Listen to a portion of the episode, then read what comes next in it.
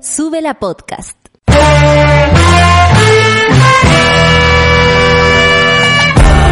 Cuando despiertas en otra sintonía, ves las cosas que otros no ven. Si a veces sientes que estás viviendo en Mordor, o como diría mi abuelita, te sientes como chancho en misa, este es tu lugar. Bienvenido al grupo de contención más diverso de la historia. Para ser parte, solo debes escuchar al resto, participar a tu manera, reír fuerte y comprometerte a buscar más misioneros para esta comunidad. Agarra tu taza y sírvete un buen café con nata, que ya está aquí nuestra guía espiritual, Natalia Valdebenito. Hola monada, son las nueve con dos minutos y después de escuchar, por supuesto, a la mejor voz de Chile, Claudia Cayo, y ver su hermosa cara, porque la verdad es que eh, es como, es un buen pasaje, además, soltar un poco el pelo, eh, que uno se mira en esta pantalla, oye, y heavy, hoy día amanecí con más frente que ayer, ¿no encuentran? Bueno. Son las nueve con tres minutos. Eh, una vez se cree eso, ¿cierto? Como, hoy día tengo más frente, hoy día tengo las manos más. Que esa weá la ve uno nomás de su, de su propia. Bueno, no me voy a hacer chasquilla. Nunca tanto aprovechando la cuarentena, ¿no? ¿Se imaginan un día yo parezco así? Hola, cometí un error. Bueno, me. no es el caso. Saludo a todas, a todos y a todos, por supuesto a los que están acá en nuestro querido Café con Nata. Santiago 18 grados despejado, vamos a la carta sinóptica. Copiapó 21 grados, despejado variando a nublado. Rancagua 16 grados, despejado, o sea, despejado pero con frío porque 16 grados. Ese solcito rico que sirve para calentarse la espaldita. Ese, ese me gusta a mí. Como salir así un poquito el que tenga balcón al balcón o a la calle. Yo el otro día salí a la calle a ponerme al sol, aquí afuera. Concepción 12 grados cubierto y chubascos aislados. Todo pasando en Concepción, Tropiconce. Coyhaique y un abrazo para Coyhaique, 6 grados despejado. Isla de Pascua, nublado, ocasionalmente eh, nubosidad parcial, pero 22 graditos para pasear por esos parajes Ay, que son lo más parecido al paraíso, en todos, en todos los aspectos, para todos lados, donde uno mira hay cosas lindas que ve.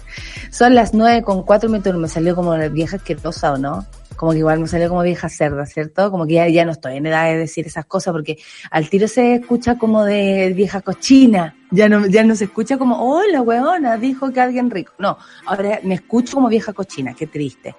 Retiro lo dicho, todos los paisajes de, de Isla Pascua son hermosos, la gente es normal. Son las nueve con cinco minutos y los titulares son los siguientes. Minsal reporta 1.462 casos nuevos de coronavirus en las últimas 24 horas, la mejor cifra según el MinSal en 85 días.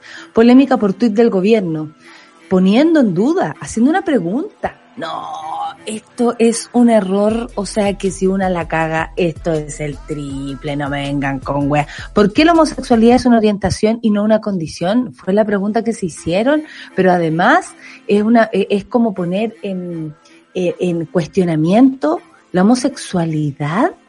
¿Really? Háganlo también con la heterosexualidad y así Catapulido se da por eh, definitivamente una víctima de la heterofobia. no hay nada que me dé más risa que la heterofobia. No existe, bebé. Pepa Hoffman, uy, de una amiga a otra. Pepa Hoffman, la diputada que no le gusta que la gente dependa del Estado, ¿se acuerdan que ella lo dijo? Sumó un nuevo familiar a su parentela en cargo del Estado. Ayer fue contratado su hermano, nada más y nada menos, no que un primo por acá, un sobrino de político. No, el hermano, Fernando Hoffman no pasó, como coordinador de asesores de Subsecretaría del Desarrollo Regional. Subdere, como se le dice. Con un sueldo, nada más y nada menos, reguleque, dijo la Osandón, 5 millones de pesos. Con él, la Pepa ya suma cuatro familiares que trabajan en distintas reparticiones públicas. Imagínense, esto lo reporta El Mostrador y hablaremos de eso. Informe de la Universidad de Chile advierte por trazabilidad. Es el talón de Aquiles y podría hacer retroceder los avances. ¿Cuánto lo hemos dicho? Cuánto la solcita ha traído reunión de pauta la palabra trazabilidad. Creo que desde el primer momento es lo único que hemos aprendido, la única certeza que existe. Fiscalía valoró fallo que revocó prescripción en caso de contra de Martín Pradenas. Vamos a hablar de eso, por supuesto que sí, sobre todo hoy día miércoles feminista. Y esto es todo lo que se sabe de la explosión de Beirut. ¿La vieron? Era como un hongo, pero que de adentro salía otro y otro. Y lo más heavy fue la expansión y cómo se demora en llegar. Por ejemplo, yo lo pensaba, yo vivo cerca, relativamente cerca de eh, la Coronta, esta de, mm, de, de, la de Costanera Center. Explota esa weá cagamos, o sea, ¿dónde nos escondemos? Ahí, ahí pensaba yo como, bueno, eh, en esa situación. Pero por la onda expansiva no seríamos solo nosotros, sino que avanzaría yo creo que hasta Plaza Italia la situación. No, Plaza Dignidad, me equivoqué. Entonces, eh, es muy fuerte, es muy fuerte lo que pasó ayer. Y las razones de esto son aún peores, creo yo. Corte Suprema de Colombia ordena la detención del expresidente Álvaro Uribe. En cualquier lugar del mundo toman preso a los presidentes, menos acá. ¿eh? Esa es la moraleja. Son las nueve con ocho minutos y vamos a escuchar a Metronomy, amigo. Ni que supieras que necesito de mi música favorita. Metronomy y Love Letters. Esta canción se demora en empezar, pero no se asusten. Love Letters, Metronomy, Café con Nata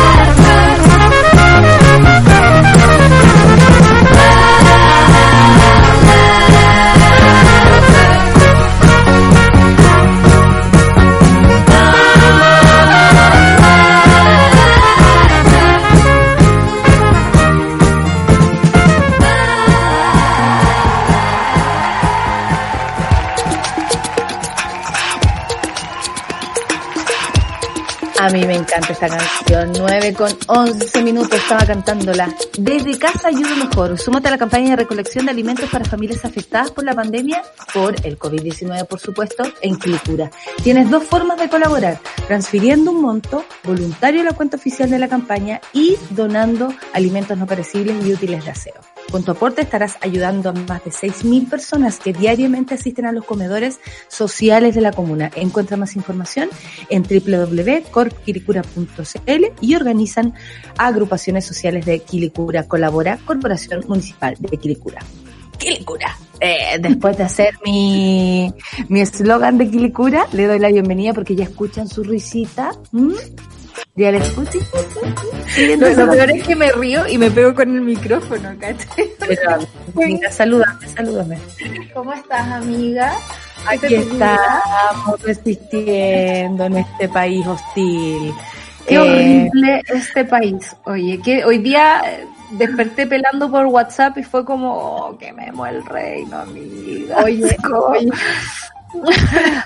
Amiga. Amiga. No, pero en verdad, porque ya no queremos más, honestamente. No. Oye, el MinSal dijo que ayer en 85 días teníamos la mejor cifra. ¿A qué se refiere con esto? Sí, ¿sabéis que yo ayer me quedé pensando un rato eh, en que, que heavy cómo la agenda comunicacional empieza a cambiar, más allá de que a nosotros siempre nos interese y esto y este boletín sale a diario, más allá de eso, porque sigue todo relativamente igual eh, en términos comunicacionales, pero la cagó como empiezan a ocupar otras cosas la agenda. Una chica que se perdió, que me parece fantástico, pero ayer eran cuatro matinales persiguiendo a las personas que estaban haciendo la búsqueda. Cuando tú dices una búsqueda seria, no tiene a la televisión encima, a la televisión interesada, a la televisión punzando la información, buscando a los culpables, ¿por qué no? Pero en una búsqueda, en un lugar heriazo donde podían haber encontrado cualquier cosa en vivo y en directo, lo encontré por lo bajo, irresponsable y oportunista. El punto es que, más allá de esas cosas importantes que ocurren, empieza a darse a entender que esto ya va como decantando. Y eso a mí me, me complica porque me encantaría que pronto nos encontráramos, por ejemplo, con el doctor Yuk Ramón, que vino hace un tiempo atrás, para preguntarle en qué siguen las emergencias, sí, en qué siguen las urgencias, por ejemplo, en los hospitales. ¿Cómo está la situación real de ocupación de camillas, de camas, de, de el personal técnico, el personal médico? ¿Qué está pasando? E- e- ese grupo no ha tenido la renovación que tiene este gobierno y cambiar como de un no. Entonces, estoy como confundida, Sol. ¿Será cierto que no? Ojalá fuera cierto, pero ¿cómo estará la cosa realmente en los hospitales? Es lo que me estoy sea, preguntando yo. Creo que la cifra es injusta con la realidad. Es cierta, es cierta. Vamos a la mejoría. Yo también ayer lo pensaba y, decía que bacán que haya menos gente enferma, que bacán que los equipos médicos quizás estén un poco más, más tranqui, pero eh, no es tan bacán no tener en cuenta todo lo demás. O sea, eh, hay dudas sobre la trazabilidad y eso no nos vamos a cansar de decirlo acá porque no es claro, eh, no, no se explica bien, eh, siempre se dice trazar, trazar, trazar y, y- y ya, pero muéstrame los números básicamente. Trazar, trazar, trazar, trazar, trazar. Ahora vamos a tener que. Bueno, pero, pero pongámosle el eslogan. El, Sí. a, a Daza. ¿Te, te cachai a Daza? Trazar, trazar, trazar las comunas, trazar. Estaría bueno que lo hicieran porque en realidad es súper preocupante el, el, el ruido intermedio, lo que hay al lado. Eh, probablemente no estamos conscientes del- de, la pega que tiene la gente en los hospitales, en los SFAM, en los centros de atención, en las ambulancias. Eh, no contamos con que esa gente ya está cansada, está aburrida está sobrepasada emocionalmente con esto. No contamos tampoco en que haya un poco de renovación. Eh, no hay, hay bonos para, para el ejército, pero no hay bonos para los trabajadores de la salud, por ejemplo, ¿cachai? Estaban hablando como de darle una especie de vacaciones. Yo creo que está bien. que no, no? que no quisiera Obvio, han trabajado mucho. tan duro? But, lo más importante sería regularizar los sueldos, los Claro. contratos, saber cómo, hecho, cómo van a la- proseguir en sus trabajos, ¿no? Yo la que- trazabilidad se ha ido para atrás por eso mismo, porque como no es claro el contrato, como no son claras las platas, como las municipalidades empezaron a implementar los sistemas antes de que llegaran los fondos, han tenido que despedir personas, han tenido un montón de problemas asociados. Y, y, y, y frente a todo eso, el gobierno elige qué cifras contar. Porque una cosa es que yo le diga a mi mamá, mamá me saqué un 7 en matemáticas, pero todo el año me he estado sacando puros 4, puros 2. Eso no significa que las cosas estén mejor, solo significa que yo decido contarle a mi mamá que es mejor en este momento que en otros momentos. A mí me preocupó muchísimo, hoy día escuché a Paula Daza en la tele, que ahora veo tele, y, y, decía, bueno, la gente, porque le preguntaba al periodista, ¿qué van a hacer con la gente en el transporte público? Decía, bueno, es probable que ahí se contagie la gente, entonces no podemos trazar en el transporte público. Y yo decía, ¿cómo el periodista no le pregunta, ¿usted no cree que entonces no es una buena idea mandar a la gente a trabajar? O sea, es como, claro, yo elijo dónde trazar, elijo ciertas cosas, pero si tú no tomas esto como un todo, tenemos el problema de Chile. Cuarentenas larguísimas, sistemas que no aguantan, la gente ya no da para más, la gente tiene hambre. Y, y tiene hambre y también hay un contexto eh, psicológico, Sol, que no se puede olvidar. Que hay mucha gente que a lo mejor no tiene hambre o, o, tiene la necesidad de trabajar sin el hambre, ¿no? Porque una cosa es claro. distinta salir a buscar comida por hambre y alimentar a tu hijo diariamente. O sea, si uno se pone en ese pellejo, concha, o sea, no, no, no, no, es súper distinto a nuestra realidad aquí, incluso sentadas con un café. Eh, y eso hay que tenerlo súper claro y cada uno desde su casa el privilegio que tiene de estar sentado en un lugar sin tener que salir a buscar comida, así real. Pero otra cosa también es el contexto psicológico. Hay mucha gente que se está y, y uno lo puede entender bien o no bien, eh, uno, eh, mucha gente es que se está ya eh, ahogando, que hay algo psicológico que le está afectando, psiquiátrico incluso, eh, y, y, y, no seamos prejuiciosos con aquello, porque a todos nos puede pasar que este ahogo, esta sensación de que no hay final, esta sensación de que las cosas no se hacen bien, que estamos solos, ¿cierto? Que se siente mucho sí. eso, que hay como un grupo político, eh, en especial el gobierno de Chile, junto con los empresarios, tomando decisiones y que nosotros tenemos que a acatar esas decisiones a costa de nuestra salud. Eso es un abandono, abandono de la sociedad en plenitud. Entonces también existe, creo yo, una, una situación como muy ruda de decir, ¿sabéis que me aburro, eh, quiero escapar, eh, no entiendo nada, yo estoy haciendo cuarentena y el resto no se está cuidando, eh, el que puede y no lo hace me ofende, eh, este gobierno, no tengo idea, pero hay tantas razones para hacer las cosas mal que es súper difícil, eh, creo yo, contener cuando la, la, el mensaje del gobierno todo este tiempo ha sido oh, y como difícil de comprender porque al final uno lo que termina entendiendo es que lo único que protegen es la economía, más no la salud de las personas, ni, ni, ni psicológica ni física. Y ni siquiera la economía, yo te diría que protegían su propia plata, ¿cachai? Porque proteger la economía es proteger a los trabajadores, o sea, es como para mí un básico, o sea, claro. no, no, no podéis no contar con ello. Y, y yo hoy día en la mañana me pasé un rollo mientras me secaba el pelo y era como, este gobierno tiene, ha tenido más filas que, que el gobierno Allende, ponte tú, que tanto le espantaba a la derecha en algún momento, porque hoy día pensaba, a mucha gente le llegó un ¿verdad? mail que decía que no le van a dar el 10% porque hay un problema con el carnet, incluso cuando el Ministerio de Justicia ya dijo que eso se extendía. Hay otra gente que el tema del servicio de impuestos internos acerca del, del bono de clase media es un chiste. Es un chiste. Díganme qué es eso de andar devolviendo la plata. Si tú no implementas bien el sistema, tú asumes tu error, creo yo. No le pedí a la gente que devuelva la plata. Y frente a eso, tenía el país lleno de filas en las AFP, en el Servicio de Impuesto Interno y en el registro civil. O sea, como había dicho la vieja, y ahora dónde compro sábanas. ¿Te acuerdas? ¿A dónde compro sábanas con tantas con tantas filas? Dios mío.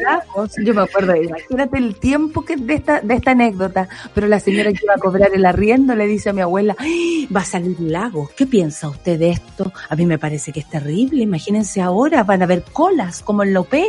¿Dónde vamos a ir a comprar sábanas? Y ahí mi abuela, sábana. ¿Me está weando? La conversación se tornó otra cosa. Igual yo, yo igual la entiendo, yo soy una señora que compra sábanas y debo decir que no han bajado durante este tiempo. Pero podemos saber ahora que todo, eh, estamos en los tiempos de Lagos, si no. quieres, puedes comprar a través de eh, internet si es que lo tuvieras. Así Por que, supuesto, no, es una broma.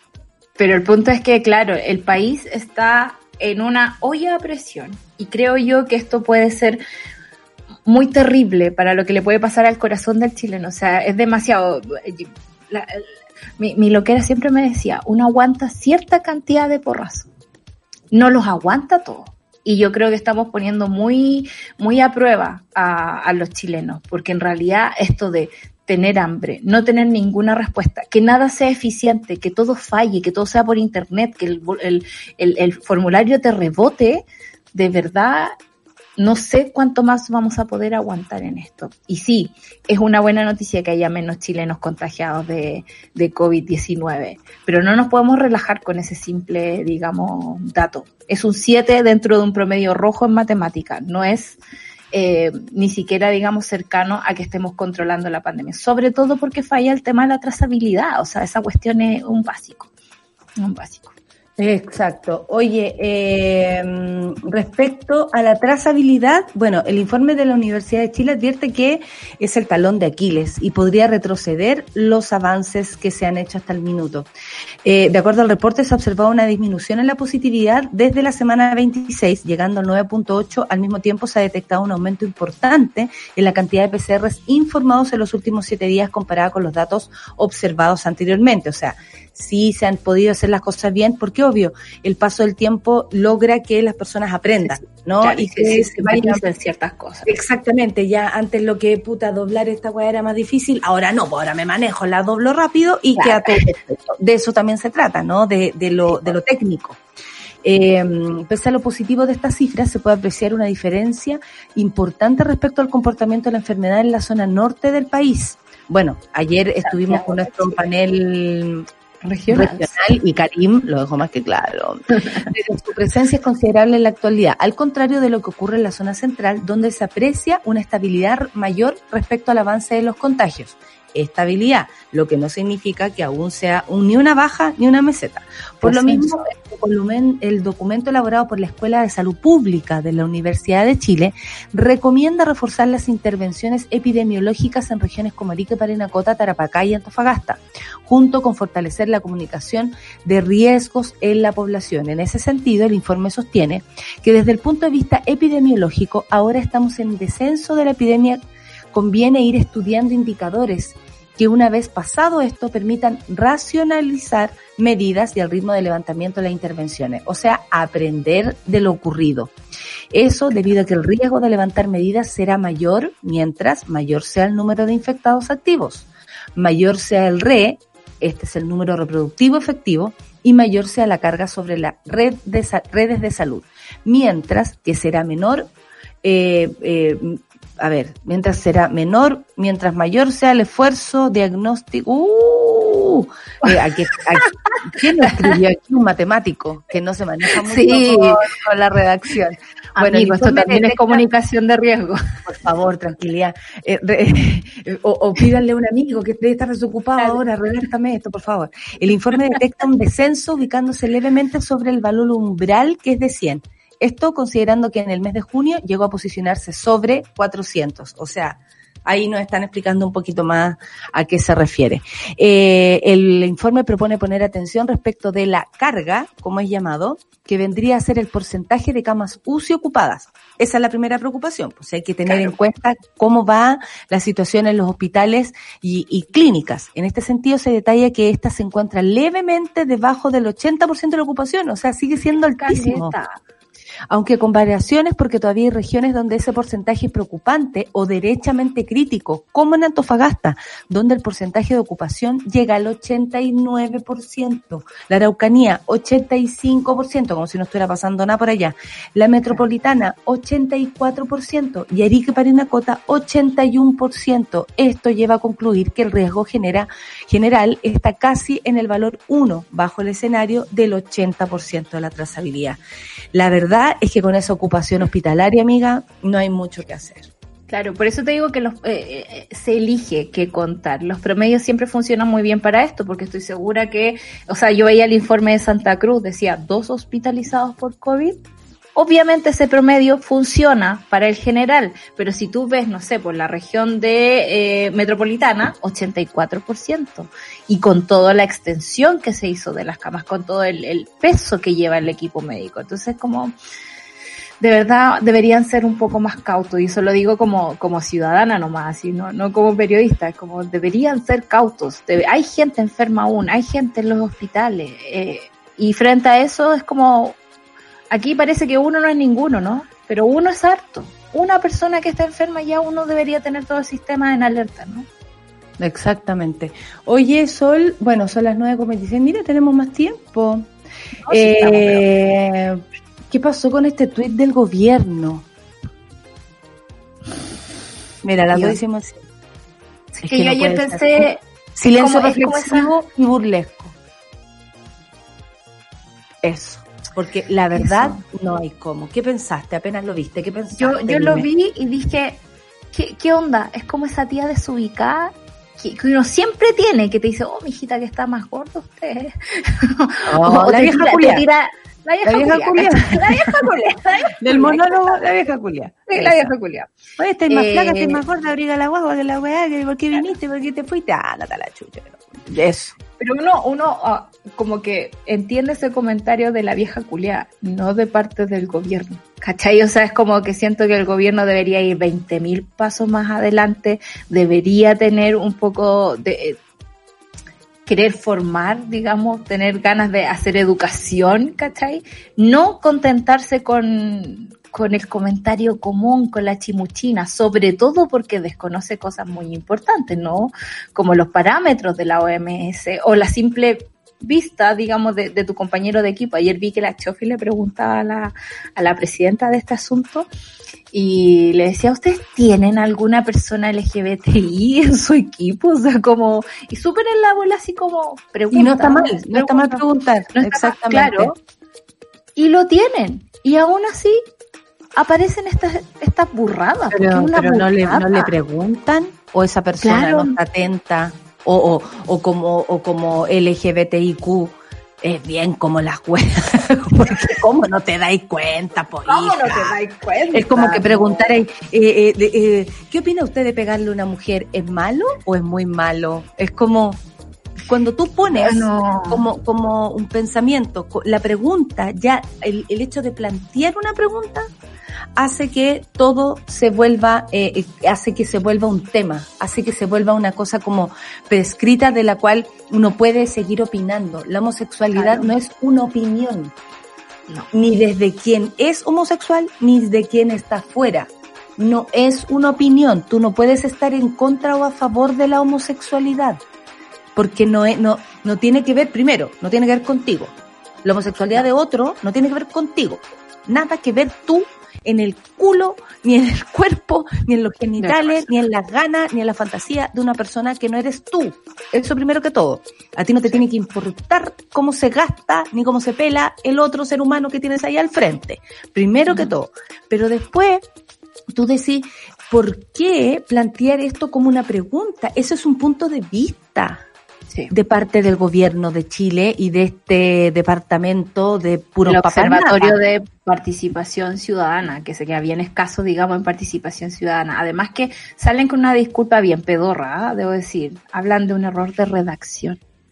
¿Qué es eso? Un error de redacción es poner vuelvo con belarga, ¿cachai? Pero no hacer este tipo de preguntas. Una, una, como la persona que escribió este informe que acabo de leer. Eso es un problema de redacción. Exacto. Y ahí está la pregunta y está en nuestro primer plano. Muchas gracias, Charlie. ¿La homosexualidad es una condición o se trata de una orientación sexual?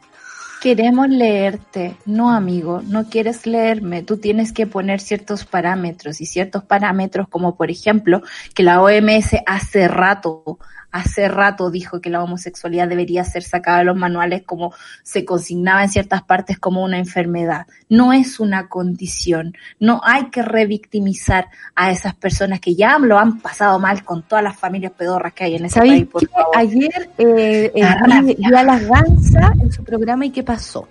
Y tuvieron de invitado eh, Charlie, ¿cómo no tira esa El Charlie amor y nos sale en, en, la pantalla. Debería aparecer su mensajito. Deberían aparecer como GC, como tú eres un personaje, Charlie. Debería aparecer las ventanitas. Sí, qué pesado. Y que nada, abajo, Charlie dice, nada más. Charlie dice, Charlie, Reaction. Charlie, Reaction. Charlie opina, Charlie, ah, eh, Charlie nos enseña, porque Charlie sabe muchas cosas que nosotros no, eh, y, así, Charlie te orienta o Charlie te desorienta también, ¿ah? Porque Por supuesto. Eh, aquí no somos todos ordenaditos. Bueno, aquí estaba en el mercado negro el azúcar con Charlie. Exactamente. y como nos dice ahora, aló Don Suela, no puedo ir a trabajar porque hoy día me desperté medio cola. Bueno, voy a ir porque ya nos soltó, la parece. No, ayer hablaba el, señor, me pasa, me pasa, a veces me pasa, ando muy lesbiana hoy día. Em, no, ayer el Chasca explicó muy bien y es súper lindo. El Chasca estuvo con la, las gansas en el ¿y qué pasó? Y eh, hablaron, bueno, eh, el Chasca tiene además mucha información, él es una persona muy intelectual, eh, entonces desde ese lugar lo explica muy bien también y hablaba de la condición sexual, que tanto les gusta usar y que aquí equivocadamente también. La condición eh, sexual no existe de alguna manera. ¿Por qué? Porque la condición tú la puedes, es algo que tú podrías modificar y tú naces siendo algo que tal vez en algunos casos se descubre, se desata, fluye con el tiempo, pero tú naces siendo algo. Cuando tú naces siendo trans, homosexual, lesbiana, cis, hetero como nosotras, qué fome, ¿ah? qué, qué, qué, qué vieja escuela. Eh, en fin, claro, porque tú eres del futuro, pues, yo no me hagáis esa cara. Y eh, tú eres el futuro, Charlie, eres otra cosa. La cuestión es que uno no, es algo que no puedes modificar. Las condiciones, condición del clima se modifica. Claro. La condición eh, de, pues, de tu, en, en situación de pobreza, se, se puede modificar, ¿me cachai no? En situación de calle, en condición de eh, tanto. Entonces, súper importante entender la condición como un, un, término, la orientación y la identidad de género. Eso es súper importante comprender y hay que distinguirlo de una manera muy eh, didáctica también. Por ejemplo, ayer Luciano, heterosexualísimo, pues imagínate, heterísimo, me decía, qué útil qué útil esto que está diciendo, qué, qué, qué, qué fácil entenderlo. La orientación sexual es la atracción emocional, romántica, sexual o afectiva. Entonces eso es algo que tú no puedes modificar dentro de ti. Si a ti te gusta, amas a una mujer, en el caso de ser mujer, ¿cómo modificas esa condición? Es tu orientación, es, lo que tú sientes, es lo que te nace. Y si después eres bisexual, que también, por supuesto, están incluidos y bienvenidas, bienvenidos y bienvenides a, a nuestro programa, por supuesto, por supuesto que también tiene que ver con esta orientación de que te gusten todos los géneros, todas las personas, sean así, sean así, corte de pelo, mujer con teta, sin teta, eh, me, me cachai, ¿no? eh, yo creo que vivamos en el futuro, ¿cachai? O sea, porque esta, esta es una discusión que tiene que ver con categorías y a la gente no sepa qué le sirven estas categorías. Yo quiero que nos gusten las personas, punto. Ya, Exactamente. Como no me, no me les basta, por favor, basta. Pero si ustedes quieren aprender, ayudarle a su gente, ayudarle a un sobrino, una sobrina, es cosa de entrar a, a ver información en, en internet, por ejemplo, si es que la tienen, y, y les queda clarísimo. ¿Es la orientación sexual una elección? No. Los seres humanos no pueden elegir seis, ser gays, heterosexuales, trans. Uno es. Y por eso hay que respetarlo desde la base, porque tú eres. ¿Eres eso? Fantástico, te amo amigo, seas hoy así, seas hoy mañana así. Y bueno, como dice nuestro querido Charlie, desde el futuro, todo mejora puntos, eh, todo mejora, bueno, eh, la fundación a la cual yo quiero mucho también, todo mejora.cl y otd.org hay información certera desde la diversidad misma, es decir, la diversidad es la que te habla y te habla en tus términos y también para la gente que no es tan diversa. Estaría bueno que se metieran a todo mejora y les fuera clarísimos ahí. Sí. Porque me honestamente... Quiero, me quiero retractar de algo que acaba de decir. ¿Qué acabas de decir? Que la, que la categoría no importa y estaba pensando desde muy desde el privilegio mío, ¿cachai? Porque la categoría tiene que ver con la representación. Entonces quizás lo que habría que pensar es que la categoría tiene que abrirte el espacio, tiene que eh, hablar de una comunidad, eh, darle, digamos, los valores que corresponden a, a, ese espacio. Pero cuando la categoría limita o, o, o, o excluye, ahí la categoría es cuando me empieza a fallar un poco. Así que bueno, la pregunta del... Muchas gracias, Sol. Siempre es bueno replantearse el privilegio de, de, ser más aceptada en esta sociedad, pero eres mujer, así que tanto privilegio no tienes, bebé. ¿La homosexualidad, ¿La homosexualidad es una condición o se trata de una orientación sexual? Esto, por, eh, por, por supuesto, generó críticas por parte de las organizaciones sobre la diversidad, los expertos y expertas, quienes cuestionaron que se someta al debate un tema que por supuesto ya fue zanjado, incluso hace más de 30 años, luego de que la OMS eliminó en 1990 que la, la homosexualidad de la clasificación internacional de enfermedades. Lo mismo pasó con la transexualidad, así que no me vengan con cosas, hemos avanzado. El al descartar que se pudiera tratar de un desorden mental como muchas personas quisieron verlo alguna vez. Lamentamos el error dijeron, de redacción de la pregunta de la semana, que entendemos que no fue adecuada. Pedimos disculpas a quienes se hayan sentido afectados, afectados, y pusieron arroba, afectados, y por lo mismo lo eliminamos.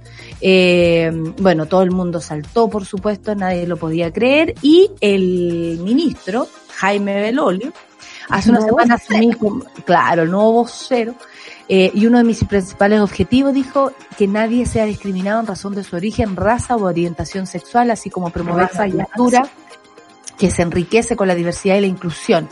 Me duele el error cometido. Oh, te duele. Eh, bueno, está bien que se suman las cosas rápido. Siento que eso también ayuda. Eh, eh antiguamente, yo recuerdo, daban a entender como eh, justificaban los errores. Ahora simplemente pasamos al siguiente nivel, que es aceptar que un error y borrarlo. Me parece que eso es lo más efectivo. Eh, pero la verdad es que es tan duro esto y aquí vamos a hacerlo, vamos a decir lo que dice Charlie, que es lo mismo que pasó la semana pasada con Dani Vega. Eh, a propósito de los dichos de, de estas señoras. Eh, me parece que, que, que con todos estos eh, gestos que tú podís llegar y tapar con una disculpa, que por lo demás se asume, se acepta y que bueno que lo borraron, eh, tú le haces daño a mucha gente de pasada. Entonces, cuando haces daño, uno tiene que asumirlo, nada más, y, ponerle cara, porque sí, siguen habiendo jóvenes, niñas, niños y niñas que se suicidan por no sentirse cómoda en una sociedad, cómodos, cómodes, eh, que, que te hace ver como a ti mismo como una persona extraña, cuando de verdad eres, eres hermoso, hermosa, hermosa por quien eres, y amarse desde ahí debiera ser mucho más fácil, seas como seas. Si al final ser ser humano ya es un culo, weona. Sí, es terrible. Yo eh, encuentro que hay, mucho dolor cuando en una familia, ponte tú, pasan estas cosas, cuando ves ese rechazo, cuando quieres proteger a tu ser querido de ese odio, de ese dolor, y que más encima venga un gobierno a poner en duda orientaciones sexuales que no son debatibles, de verdad a mí me molesta mucho me, me, me, toca e, especialmente el tema porque encuentro que el dolor que le provocas a esas personas es algo que no nos deberíamos perdonar como sociedad. Es, no, muy fuerte. No, y, y duele, ¿sabéis por qué? Porque hay personas que hemos sido condenadas por menos y con menos daño y te hacen mierda. Incluso senadores, diputados se aprovechan, se utilizan tu situación y frente a estas cosas nadie levanta la voz. Entonces es extraño, ¿no? Porque se elige, se elige dónde poner la ficha y las fichas las ponen en, en lecera y no en cosas importantes como esta, que es hacerle daño de alguna forma a quienes sufren por ser quienes son. Oye, eh, nos vamos a escuchar musiquita, ¿les parece? Eh, el su tema, debo decirlo. Oh, Preparen la crutilla, amigas. Bueno, la verdad que yo tengo que decir que después de cantar a viva voz esto en un cumpleaños, llegaron los pacos. Así que tengan mucho cuidado, mucho cuidado eh, con cantarla muy fuerte. Pandora y su popurrí de Juan Gabriel. ¿Vieron lo que yo vi? Canción de mamita para todos. Café con nata sube la puta, no puedo.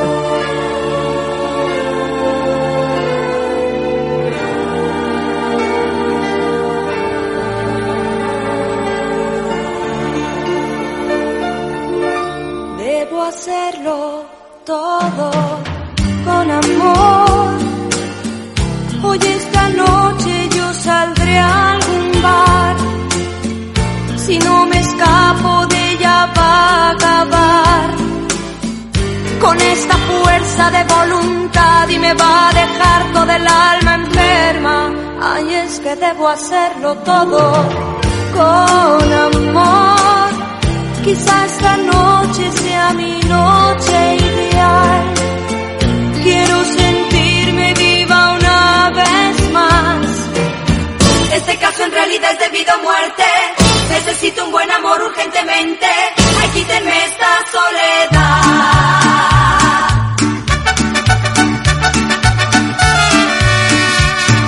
nosotros nos hubiéramos casado. Hace tiempo, cuando yo te lo propuse, no estarías hoy sufriendo ni llorando.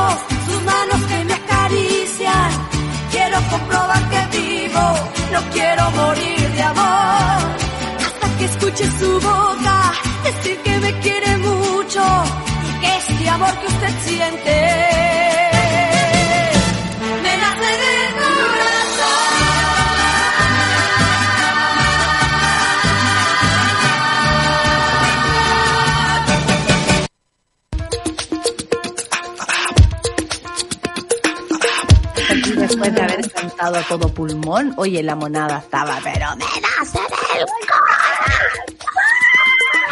Excelente canción, dice, me perdí un minuto, dice la Andrea, y cuando vuelvo están en Pandora, no lo puedo creer. Aquí cantando y trabajando, dice la Pame Pati Pelada. Eh, mucha gente comentando, eh, debo hacerlo todo con amor. Alguien canta, no es karaoke si no llegan los pacos en mi familia, las Pandoras. Son tres días con el más alto registro, aunque no muy entonados. Las amo. Y las tres tías cantando, me la imagino. No son muy entonadas, pero muy entusiastas, me encanta. Eh, el, el drogón le dice te amo, le dice al DJ Escobar por haber puesto nuestra esta cancioncita. Querida, mis cuarentenas. Qué buen tema, me acordé de los karaoke. En familia, mira, en familia parece que se da harto eh, le- se da harto karaoke. Te voy a bloquear. Es no. como de una, de una, bloqueé nomás, porque yo pero desde 1984 bloqueando, así aunque no existía Twitter, pero bloqueando, bueno. No, Eh, hay que hacerlo, hay que hacerlo. Eh, Oye, eh, espérate. bacán hay- lo que hizo para el, karaoke antiguo, es como de los antiguos clásicos, cuando no existía la maquinita. Claro, es lo que lo, lo gran que todos estuviéramos cantando. Bueno, de verdad, llegaron los Pacos a ver y eran como las 5.40 de la mañana. Y yo, ¿sabéis cómo me la arreglé? Le dije, ay, qué bueno que llegaron, porque yo de verdad no Ya, podía no, más escuchar a esta gente. Y la Paca como, ah, en serio te lo digo, ¿qué hora es? Qué bueno, qué bueno que vinieron. Gracias. Amiga, me gustó tu técnica. Y tenía todos los buenos escondidos y todo como, querida. Súper impro la amiga, súper impro. Pero por supuesto, ahí, pa, pa, pa, me la arreglé y no me pasaron el parte. Y eso que ya te, tenía los tres llamados, ni que te llaman ni uno. Cuando llegan a tu puerta es porque ya todo llegó a- al máximo punto, po. Bueno, Pandora fue la culpable. Eh, ¿Culpable? Culpable, pues. A las nueve horas de este lunes se iniciaron los alegatos en la Corte de Apelaciones de Temuco por los dos casos de abuso sexual contra Martín Pradenas que fueron declarados como prescritos. ¿Se acuerdan esto la semana pasada a propósito del caso de Martín? En la primera instancia de formalización. Durante este lunes y tras escuchar los argumentos de los abogados querellantes y del representante legal de Pradenas, el tribunal resolvió revocar la prescripción de los hechos, además de ordenar que se continúe la investigación de estos, junto al resto de las denuncias que pesan contra Pradenas. Esto es una real buena noticia para las víctimas porque eh, fue algo como, ya sí, vamos a considerar la situación de Antonia, pero ustedes no, como que no, no hubiesen, comillas, servido los, los testimonios de estas chicas, que por lo demás son muy importantes, y qué bueno que frente a la prescripción se diera esta señal. Dice, estamos satisfechos porque puede representar un hito en el proceso reparatorio de las víctimas, entendiendo que cada una de estas personas pueden acceder a la justicia y merecen una debida indagatoria de cada hecho. Esto lo sostuvo el persecutor. Uno de los hechos denunciados contra Pradenas, a los que revocaron la prescripción, data de noviembre del 2010, cuando el imputado habría agredido sexualmente a un adolescente que en ese entonces tenía 16 años, mientras que el otro delito habría sucedido en abril de 2014, donde el acusado habría realizado actos de significación sexual contra una mujer de 19 años, mientras ella se encontraba en estado de ebriedad en una fiesta de cumpleaños. O sea, hay dos eh, casos más eh, a los que se suma, por supuesto, en el caso especial de Antonia, y, y la verdad es que hacen tener una visión más amplia de lo que es Martín Pradenas, de quién es Martín Pradenas, porque sí entendemos que hay muchas personas que en una oportunidad tal vez se han comportado de una manera equivocada eh, y, o, o, o, un delito lo que han hecho, claro, eh, han cometido un delito, pero también hay personas que tienen un historial eh, respecto a sus propias personalidades, respecto a su propio actuar, a su propio sentir, y al parecer Martín Pradenas da luces de eso eh, de una manera bastante contundente. Al tener más casos, cuando apareció el caso de Antonia, de inmediato aparecieron estos casos paralelos y no es menor lo que lo que dicen ni lo que ocurrió. Entonces, me parece súper valioso, sobre todo para las víctimas de todos los lugares donde estén, porque no hablo solamente de las víctimas de Martín, sino que de muchos Martínez que hay por ahí, eh, puedan sentir que, que, que, claro, la prescripción en este caso no aplica y se va a dar curso a la investigación. Así que Además que Eh, era súper reciente, ¿no? Eh, era súper reciente, o sea, los casos son del 2010, o sea, no es tanto tiempo, no son 30 años. Era, era súper complicado entender el tema de la prescripción y cómo no eh, entraban estos casos en, en el juicio, ¿no? Mm, estuve leyendo así muy a la pasada el, el informe de derechos humanos de la Universidad Diego Portales y ahí se habla de que si tú eres adolescente, mujer o indígena, el acceso, digamos, a este derecho de igualdad ante la ley o el derecho al debido proceso es como más difícil que aplique a ti. Por lo tanto, eso lo hemos visto todo el rato en el caso de, de, de Martín Pradena. Eh, su defensa no pretende que a uno la violen y uno se saque una selfie en el momento, porque ese es el tipo de pruebas que te, que te piden. Eh, una cuestión bastante imposible cuando la ya prueba la es el testimonio. La Claro, la que legi- tiene una mujer es el testimonio y la legitimación de tu testimonio. Y en eso hay que avanzar muchísimo en términos psicológicos, psiquiátricos, sociológicos y todo, y por supuesto el Poder Judicial. Por supuesto, Oye, y eso tiene que ponerse al día porque las argumentaciones que se hicieron en esta apelación, digamos, tiene que ver con todo el derecho internacional, tiene que ver con toda la legislación asociada a género, y eso es algo que los jueces de, de garantía, digamos, y los jueces que llegan a la primera parte del proceso tienen que aprender, porque si esto no hubiese tenido el, el rol mediático que ha tenido, yo creo que hay muchas personas en la misma situación que han tenido que devolverse para la casa con, con la justicia quebrada, ¿cachai? O sea, Exactamente. Oye. Esto no nos va a quebrar, esto nos tiene que impulsar. Después vamos a hablar de lo Beirut, no quiero pasar, no quiero dejar de pasar por ahí porque yo sé que tú tienes información muy valiosa. Y esta información también es valiosa y es para toda la monada para que esté atenta. Resulta que están postulando a Cecilia, la incomparable, para el Premio Nacional de Música. ¿Ok?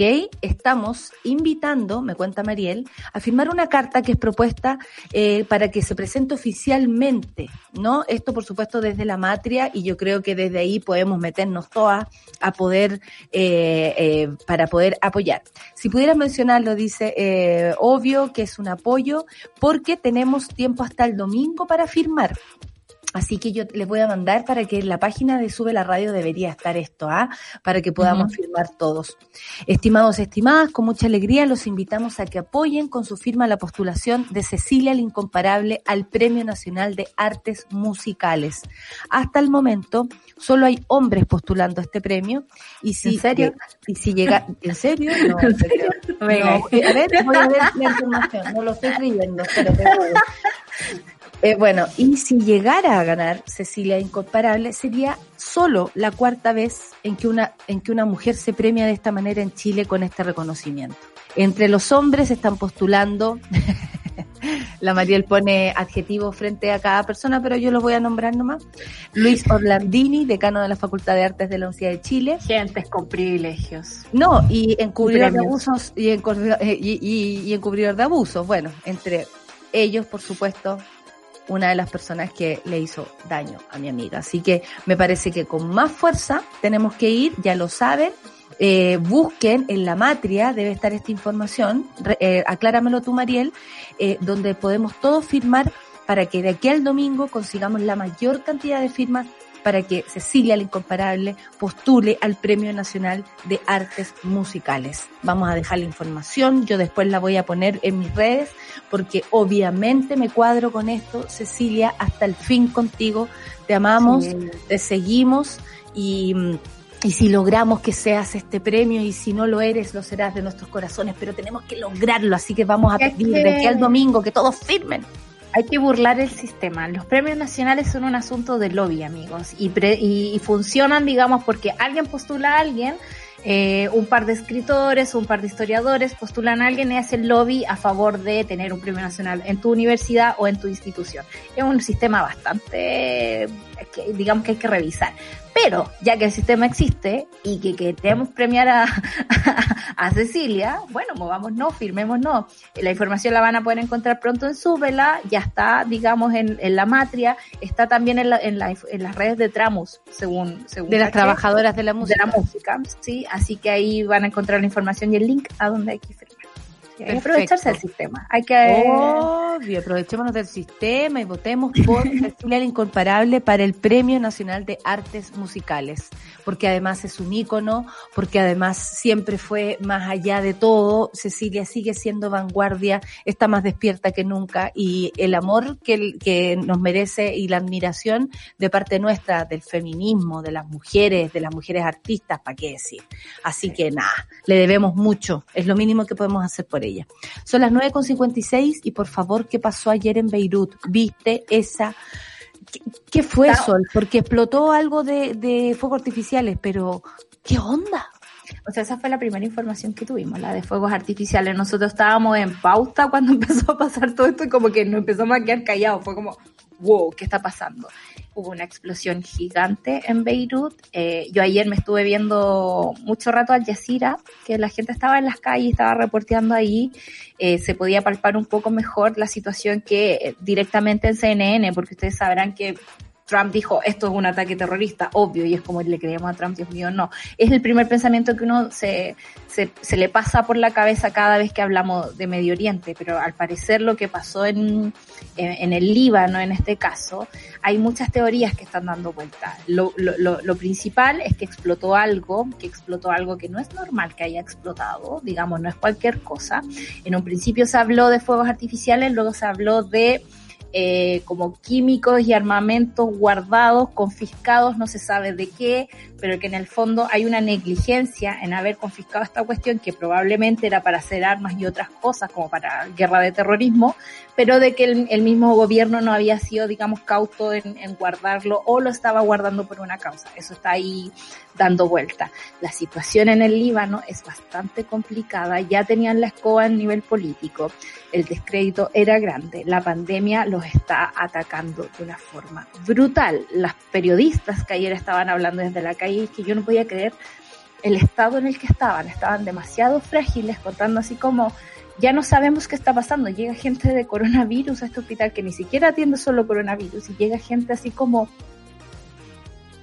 traspasada, digamos, por esta onda que, que, que, onda expansiva que se llegó a escuchar hasta Chipre. O sea, la cuestión fue fue mucho más allá y, y, por eso se vieron varias ondas, ¿no? No era solo como la primera explosión, sino la segunda y casi la tercera y la onda expansiva que arrasó, digamos, con un montón de, de, vidrios y, digamos, y de las calles que de, allá de Beirut.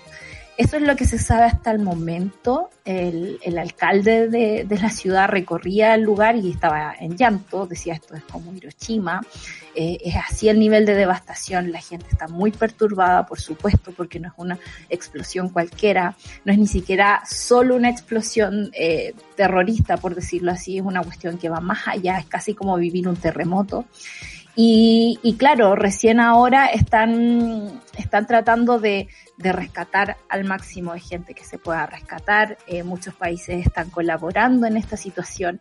Dado un poco de pudor el tema de, de, Israel, porque al principio también se había dicho así como, oye, oye, puede que Israel esté metido en esta cuestión. Eh, claro, el, hasta el momento, como dice la Clau, dice 78 muertos. Yo tenía un, un conteo de, de, 100 personas, Clau, hasta el momento Bastante poco que, para lo que fue, ¿eh? porque el, que fue. el, estado del desastre es muy, muy alto. Yo creo que hay gente desaparecida que tal vez todavía no está en los números.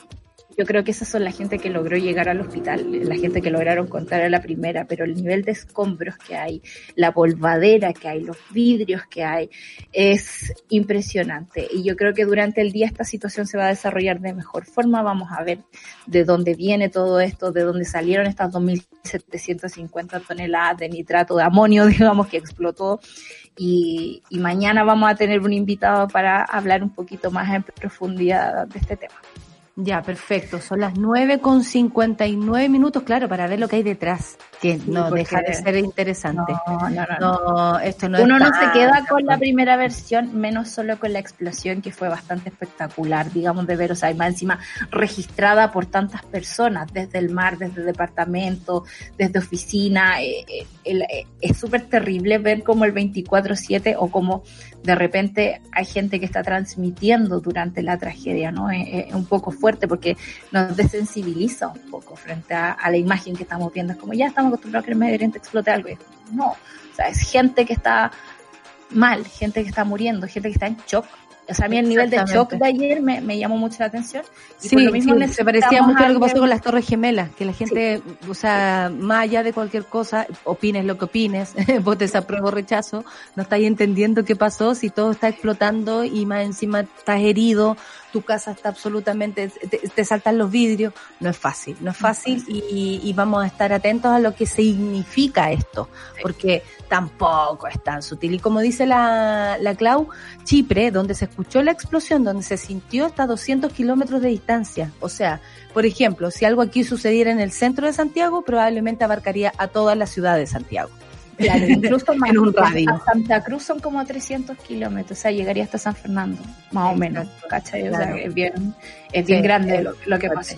Son las 10 con un minuto, vamos a escuchar un temazo, porque sacamos el papel de temazo para escuchar Muevan las industrias de los prisioneros. La solcita se queda porque tenemos una gran invitada para comentar grandes temas, sobre todo de la Araucanía, con alguien que sabe, por supuesto, una mujer. Café con Nata en su vida. Están paradas esperando a las manos que decidan hacer andar.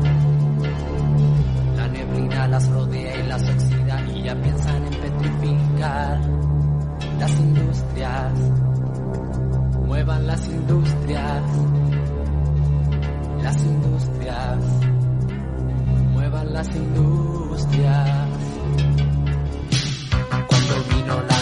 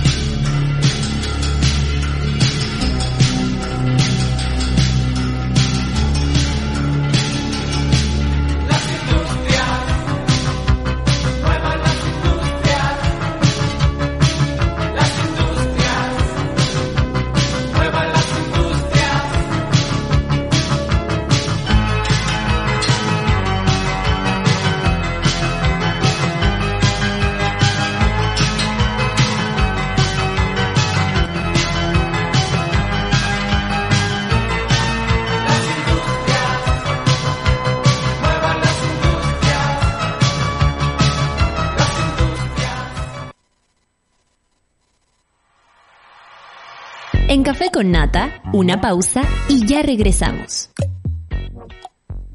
Crea tu propio espacio con los nuevos mouse y teclados de Logitech. Minimalistas, inalámbricos, modernos y silenciosos. Encuéntralos en spdigital.cl. Escudo Ámbar es una cerveza diferente a las demás. Su cuerpo es robusto, con carácter. Tiene un color cobrizo que la hace distinta. Y malta caramelo para un sabor tostado único.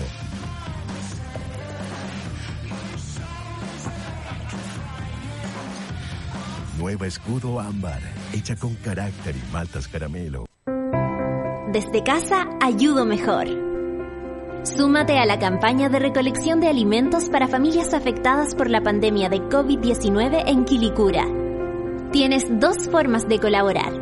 Transfiriendo un monto voluntario a la cuenta oficial de la campaña y donando alimentos no perecibles y útiles de aseo. Con tu aporte estarás ayudando a más de 6.000 personas que diariamente asisten a los comedores sociales de la comuna. Encuentra más información en www.corpoquilicura.cl. Organiza Agrupaciones Sociales de Quilicura. Colabora Corporación Municipal de Quilicura.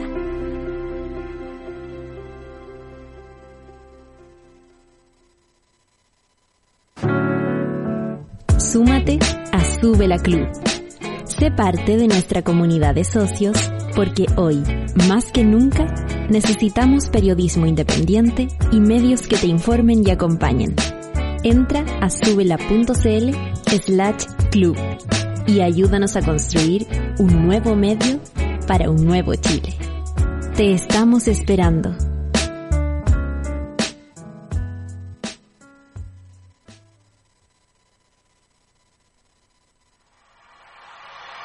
Ya estamos de vuelta en Café con Nata.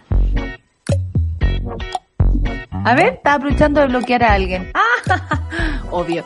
Eh, ¿Ya descargaste la nueva aplicación de Sube la Radio? Hazlo. Apostamos por nuevos eh, contenidos y la independencia de las plataformas, por supuesto. Por eso queremos contarte que en nuestra aplicación puedes escucharnos y vernos en vivo, disfrutar de series y documentales, enterarte de las últimas noticias, tendencias y encontrarnos en el Sube la Group.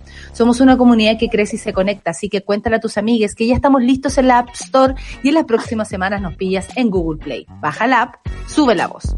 Y desde casa ayudo mejor. Súmate a la campaña de recolección de alimentos para familias afectadas por la pandemia COVID-19 en Quilicura.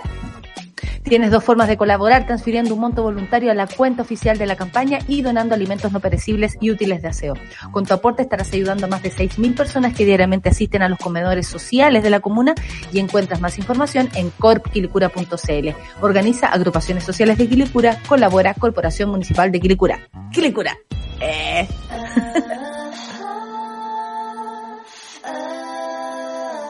La revolución será conversada o no será.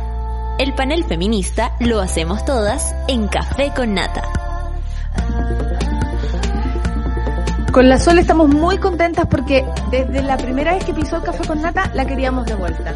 La queríamos para panel, para lo que fuera. Queríamos que estuviera aquí de nuevo con nosotras. Verónica Figueroa Huencho, académica mapuche, profesora asociada del Instituto de Asuntos Públicos de la Universidad de Chile. Tiene además un, po- un postdoctorado del Centro de Estudios Latinoamericanos de la Universidad de Stanford. ¡Ay! Y además es buena persona, simpática, explica bien y un montón de cosas que podríamos decir de ella, ¿no? Solcita, estamos muy felices de darle la bienvenida a Verónica Figueroa Güencho. ¿Cómo le va? ¿Cómo estás, Verónica? Tanto que hablar.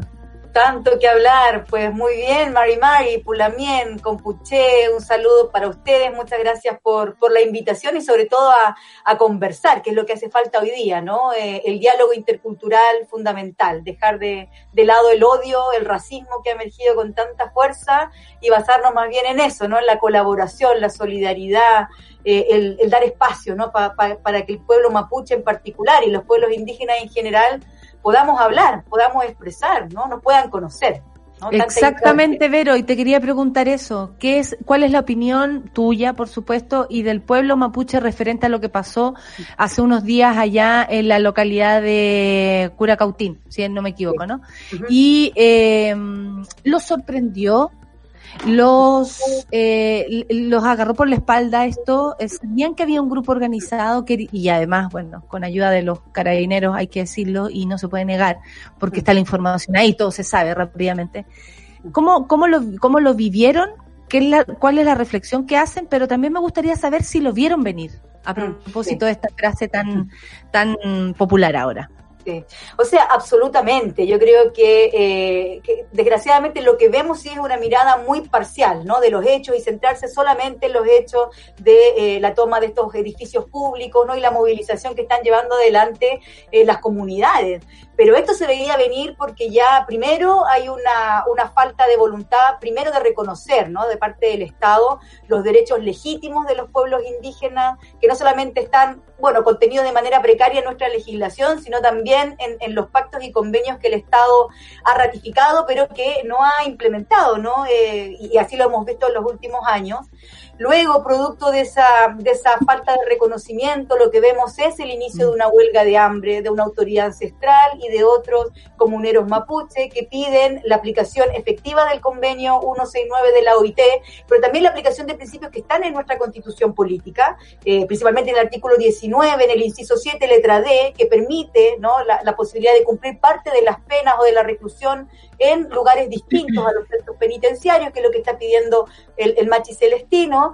Eh, producto de que no hay una atención a esas demandas y no hay diálogo, eh, comienzan, por supuesto, las movilizaciones. Y, y, ahí donde vemos la nula respuesta del gobierno de comprender esta situación, pero por otra parte una situación mucho más compleja, que es el protagonismo que ha tenido el Ministerio del Interior durante las últimas décadas, pero que en la figura del actual ministro lo que vemos es un recrudecimiento de esa lógica de militarización y del uso de la fuerza en, en comunidades ancestrales y en estos territorios. Eh, y por otra parte, ¿no? con un, una institución como Carabineros de Chile, que no solamente viene deslegitimada de hace, mucho, de hace mucho tiempo, sino que además con sus prácticas violentas, ¿no? Ellos tienen el monopolio del uso de la fuerza, pero no del uso de la violencia.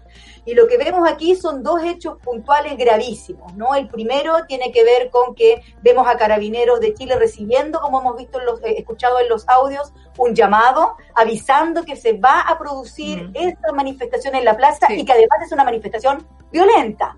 Hablan de llevar palos, hablan de sacar a la fuerza a esa gente que se tomó el municipio, que tenemos que ser muchos, y a carabineros no actuando frente a una situación que además viola una pandemia eh, y un toque de y un eh, eh, toque de queda, ¿verdad? Eh, donde se supone que en resguardo de un bien superior todos estamos ¿no? Eh, restringiendo nuestro derecho legítimo a circular, sin embargo aquí no sucede. Y por otra parte, aún peor, cuando vemos en los videos eh, la eh, inacción de carabineros frente al linchamiento, a la violencia que se ejerció contra las personas que salieron de, de la municipalidad, personas mapuche. Y lo que hemos visto ayer, ¿no? El encarcelamiento eh, eh, durante un par de horas, ¿verdad? La detención de eh, Anayao, por Anayao. ejemplo, de liderazgos, ¿verdad? Del mundo eh, mapuche en distintas zonas. Entonces, aquí estamos en una situación que le corresponde al Estado actuar, no le corresponde a los civiles, estamos en un Estado de derecho, estamos frente a una autoridad que fue democráticamente elegida y que tiene la responsabilidad de resguardar la seguridad y el bienestar de toda la población, incluido, aunque no le guste, al pueblo mapuche. ¿no? Eh, sí. Verónica, ¿y, ¿y, qué pasa como con esa desproporción? O sea, porque claro, es el Estado el que debería hacerse cargo en este caso de, de, de, del problema y de la inacción que ha habido durante tanto tiempo, pero nosotros acá siempre hablamos de, lo, de los presos políticos mapuche. ¿Qué significa que, que el gobierno y que específicamente Víctor Pérez rechace esa, esa categoría, ¿no? Como que no le gusta el nombre, no lo voy a decir. Y al mismo tiempo, por ejemplo, teniendo ratificados convenios como el de la OIT y haciendo alusión a este artículo del 169, eh, se, se diga así como, no, mira, estamos hablando, en realidad le estamos ofreciendo un montón de beneficios carcelarios, pero no vamos a tocar el que realmente nos, no, nos llama acá, digamos, que es el 169. ¿Qué, ah. ¿Qué se siente? Porque por otra parte, y en contraste a esto, queremos tratar esto como una eh, discusión proporcional cuando no la es. La gente que sale ese día dice tenemos que defender la municipalidad porque no, hacemos, no podemos hacer trámite. Frente a la vida de los comuneros que llevan 94 días, si no me equivoco, en huelga de hambre, 95, claro, sí. eh, hay una desproporción, por lo tanto la, la, la, conversación no se me hace igual. ¿Qué, ¿Qué, pasa cuando hay esta anulación, no? Que se dice no son presos políticos, eh, no existen y, y en el fondo quiero hacer una conversación, y lo digo en comillas, con mis propias reglas, digamos, no, no permito el diálogo completo.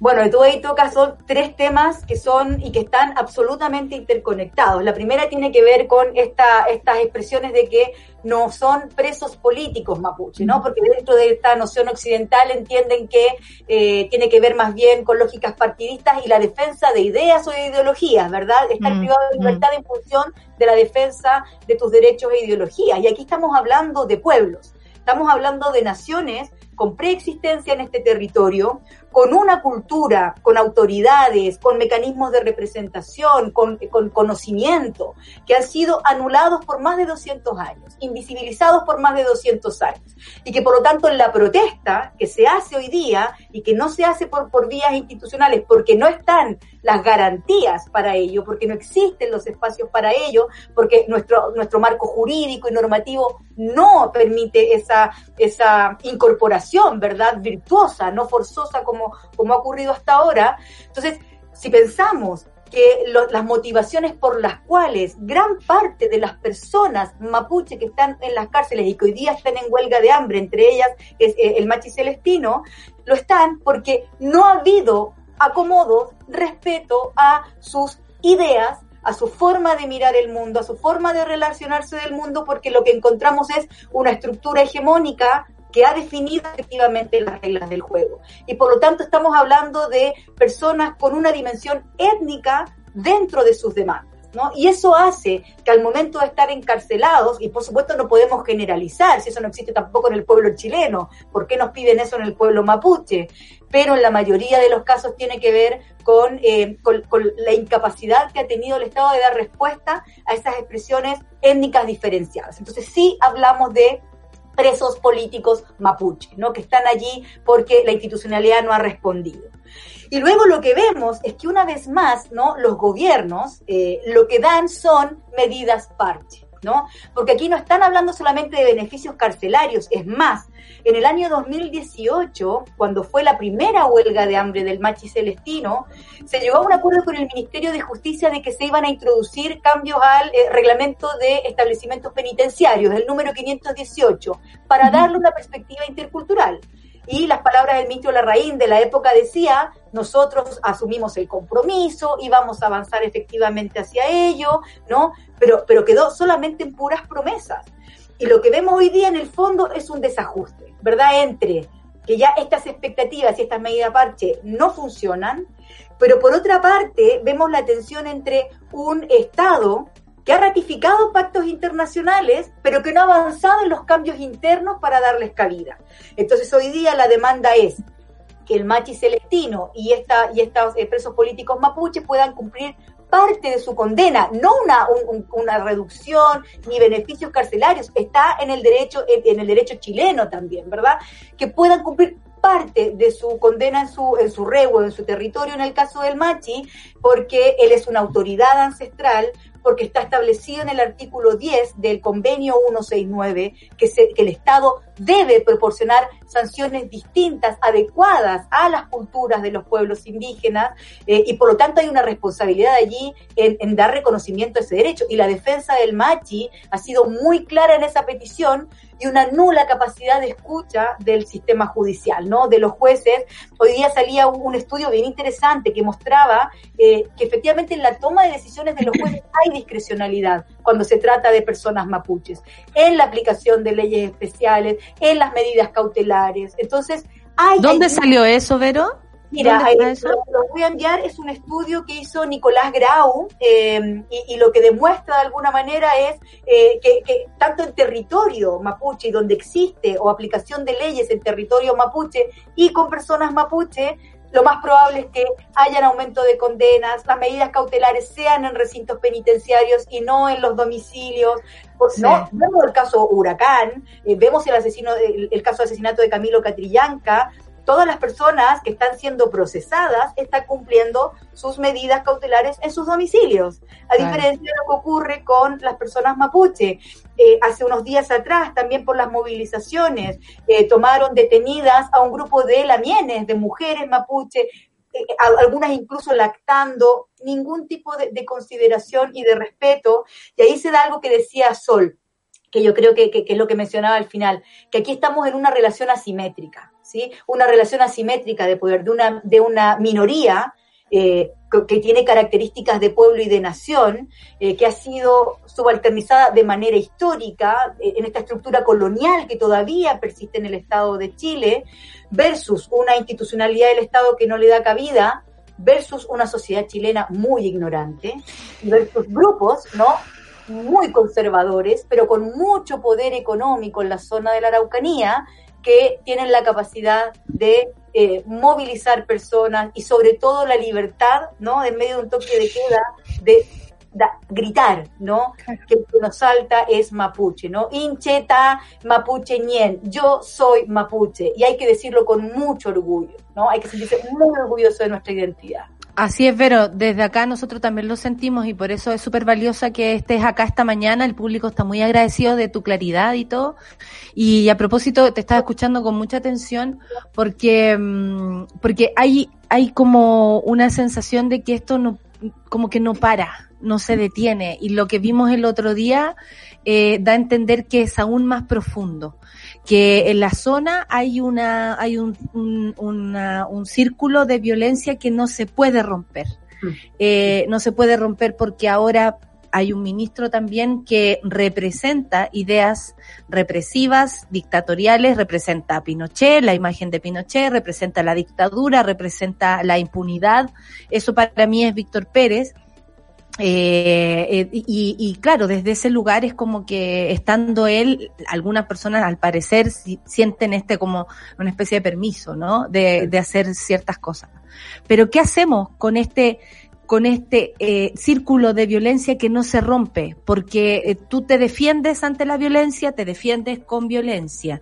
Eh, a algunos les parece violento, por ejemplo, eh, tomarse una municipalidad, entonces responden con violencia ante ello. A otros les parece violento que tengan a mi primo eh, como preso de, eh, político. Entonces, ahí no hay cómo romper este círculo y finalmente vemos a, a mucha gente y, y, y, nosotros desde acá, desde lejos, nos preguntamos cómo, cómo para esto, porque hay niños, hay niñas, hay jóvenes, hay niñas, hay mujeres que, y, y hay muchos hombres también que no tienen ninguna eh, eh, implicancia en esto, pero reciben la violencia igual de vuelta. Entonces, sí. ¿Cómo, cómo, cómo, cómo desde tu mirada se resuelve romper con todo esto si desde las cúpulas tenemos a gente violenta, ¿no? Como Víctor Pérez, como la imagen de él, pero al mismo tiempo queremos, queremos que esto acabe, queremos que esto termine. ¿Cómo se acaba con este círculo de violencia? Sí. El tema es que se puede acabar si lo que no ha habido es voluntad de los gobiernos por acabar con ello. Yo podría tomar eh, no dos decisiones. Una es ¿no? Como, como en el zoom de una cámara, achicar mm, y ver mm. solo el hecho, el hecho puntual que estamos viviendo hoy día. Yo no podría decir, oye, estos hechos de violencia ya han tenido emergencia prácticamente en todos los gobiernos, ¿no? En las últimas décadas hemos tenido estas expresiones de violencia. Pero la invitación es, ampliemos el zoom, miremos todos los otros elementos que están rodeando estos hechos de violencia. Y lo que vemos que, que está rodeando esto es, primero, elementos, como decía yo, estructurales, ¿no? Un pueblo, en este caso el, el, pueblo mapuche, con despojo territorial, empobrecido, obligado a migrar, obligado a vivir su cultura solo en los espacios privados, en su hogar, cada vez con menos tiempo, con pérdida de su lengua, ¿no? Eh, con incapacidad de que se respeten a sus, a sus autoridades ancestrales, eh, con eh, instalación en la zona, ¿no? Ya desde, desde, desde fines del 1800, de colonos, latifundistas, empresas privadas, ¿verdad? Que explotan recursos que estaban en territorio indígena. Por lo tanto, lo que tú dices, aquí tengo una mezcla compleja. Y esa mezcla compleja a lo largo de los años lo que ha ido definiendo es que el Estado, para poder mantener de alguna manera esta lógica homogeneizante y responder a los intereses de algunos sectores de la población, porque ni siquiera a los intereses de toda esta nación chilena, podríamos decir, ¿no? Eh, ha, eh, no ha tomado ninguna medida de cambio importante para dar respuesta a ello no hay reconocimiento constitucional, no tenemos representación política, no tenemos un Estado plurinacional, no tenemos organismos en el Ejecutivo que formulen políticas públicas, no hay recursos, etcétera, ¿no? Y las respuestas siguen siendo las mismas, viejas recetas a una vieja problemática. Y eso hace y además, como yo decía, con una política sostenida de militarización de las zonas de conflicto, ¿verdad? Por lo tanto, décadas de niños, niñas, niñes, ¿verdad? Comunidades que han crecido con la presencia de carabineros, una institucionalidad que además le hace falta aprender, ¿no? Respecto de derechos humanos, eh, con, con un accionar permanente en las comunidades. De eso no puede salir ninguna otra respuesta que una rabia contenida y como decía antes, la utilización de estos mecanismos, a veces violentos, ¿no? Y a veces eh, como la toma de estos, de estos edificios que incluso han sido reconocidos por organismos de derechos humanos como parte de una demanda legítima, ¿no? Que se puede utilizar o como las marchas. Por lo tanto, la invitación aquí es a que el ministro que responde al presidente, que es la figura del presidente en la toma de decisiones, eh, actúe primero con altura de miras, pero lo segundo es que no puede ser solo un asunto de interior, no puede ser solo un asunto de Víctor Pérez, si este es un mm. asunto mucho más complejo. Si solo lo atiende el Ministerio del Interior, lo que vamos a tener es aumentar ¿no? Eh, eh, la aplicación de leyes especiales, como lo hemos escuchado. ¿no? Hoy día escuchaba al ex intendente de la Araucanía diciendo que el problema es que nosotros no hemos puesto más energía en la ley de inteligencia, no hemos aumentado sanciones. Entonces, la respuesta está dentro de un paradigma de violencia, responder a estos puntos con represión, con aumento de contingente policial, con medidas de seguridad. Bueno, ¿qué respuesta puedes obtener a eso? El tema es miremos esta problemática compleja y lleguemos a acuerdos que, nos permitan al menos iniciar un camino. Aquí hay mucha desconfianza, además, hacia el Estado y hacia promesas incumplidas, históricas. Entonces, sentémonos y pongamos en la agenda dónde están los elementos en los que podemos avanzar. Podemos avanzar en la aplicación de los convenios y pactos que existen, por supuesto, lo permite nuestro marco normativo. ¿Qué significa eso? Voluntad política. Entonces, no vengan con un discurso de que aquí queremos dialogar o queremos avanzar, si teniendo allí una respuesta específica que además tendría un gesto político, un gesto político potente al mundo indígena, no lo están utilizando. ¿no? Y vemos más mesas de diálogo con las mismas personas, si no están sentadas ahí las vocerías, si no están sentadas personas del mundo mapuche, es un diálogo entre iguales, ¿no? Y, mm. yo siento que, que, una vez más alimenta la ignorancia Respecto de cómo somos nosotros como pueblo, ¿no? Aumentan los estereotipos y los prejuicios que durante tanto tiempo se han instalado en los medios de comunicación, en los colegios, ¿verdad? En nuestros espacios de trabajo, en, los espacios de desarrollo del conocimiento y de validación del conocimiento. Eh, la diferencia, creo yo, es que a diferencia de décadas anteriores, estamos mejor preparados y preparadas para dialogar, para argumentar, eh, eh, conocemos nuestros derechos, somos conscientes, conocemos nuestra identidad, una identidad usurpada en muchos sentidos, pero que la estamos recuperando en los espacios de la guardia hoy día, en las ciudades, en los espacios territoriales. Eh, entonces, cuando dicen que no hay con quién dialogar o cómo dialogar, ahí hay una, una falacia, ¿no? Lo que no hay es voluntad.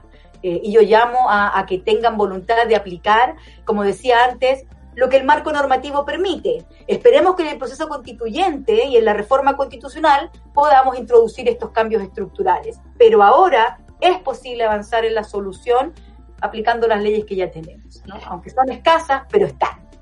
Oye, la Vero es perfecta. Terminó 1029 con su explicación y más encima nos dejó tan clarita. Eh, Vero, te queremos dar las gracias primero que todo por poner en perspectiva este tema que a nosotros nos convoca de manera personal, espiritual, em, eh, social, desde la empatía, desde querer aprender también, que creo que nos falta muchísimo. Eh, recuerdo tu primera visita. Eh, eh, a la radio que, no, que, que, eso a mí me por lo menos me quedó me quedó súper claro como lo poco que sabemos eh, del pueblo mapuche de la historia del día a día que no que nos aleja tanto que no, no nos permite hacer una un eh, eh de pronto un, una buena una buena reflexión una una reflexión justa.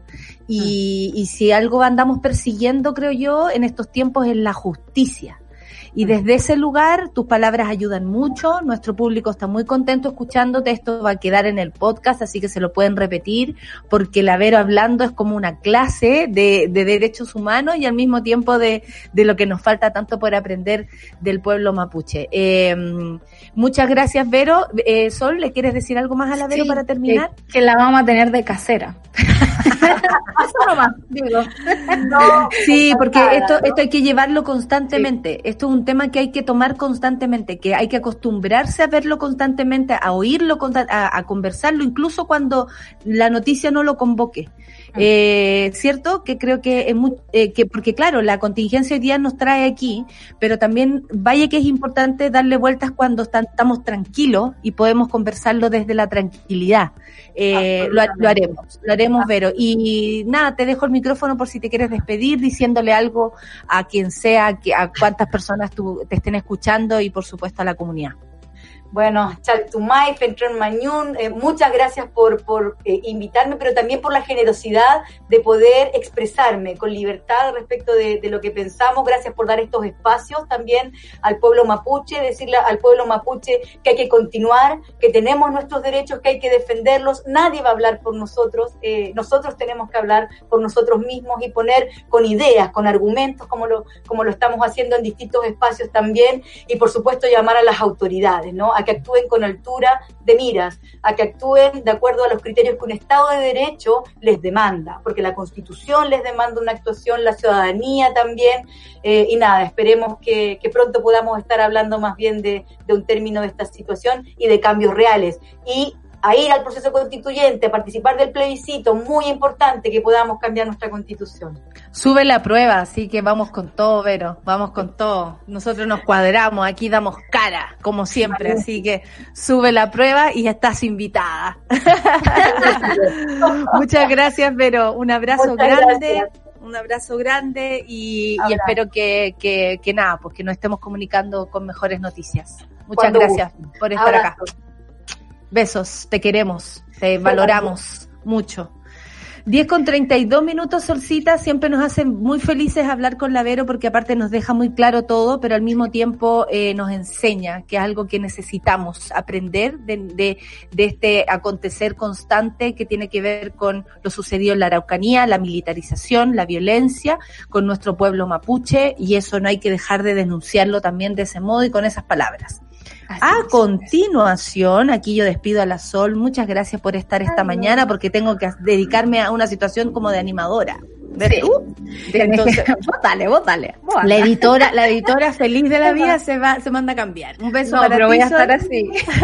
Sí, porque tenés- vamos a ver algo a continuación y, y está muy algo. interesante. Así que invitamos a todo el público, a toda la monada, a la chiquillada, porque la, la, la Dani Verga también la- me la presta, a la monada a, a, a ver algo muy especial que vamos a ver a continuación, pero para eso necesito a, a, a mi coanimadora, porque a esta altura nosotros tenemos que hacer un programa con la Rayen que se Yo llame, encuentro. ¿cómo, ¿cómo se podría llamar?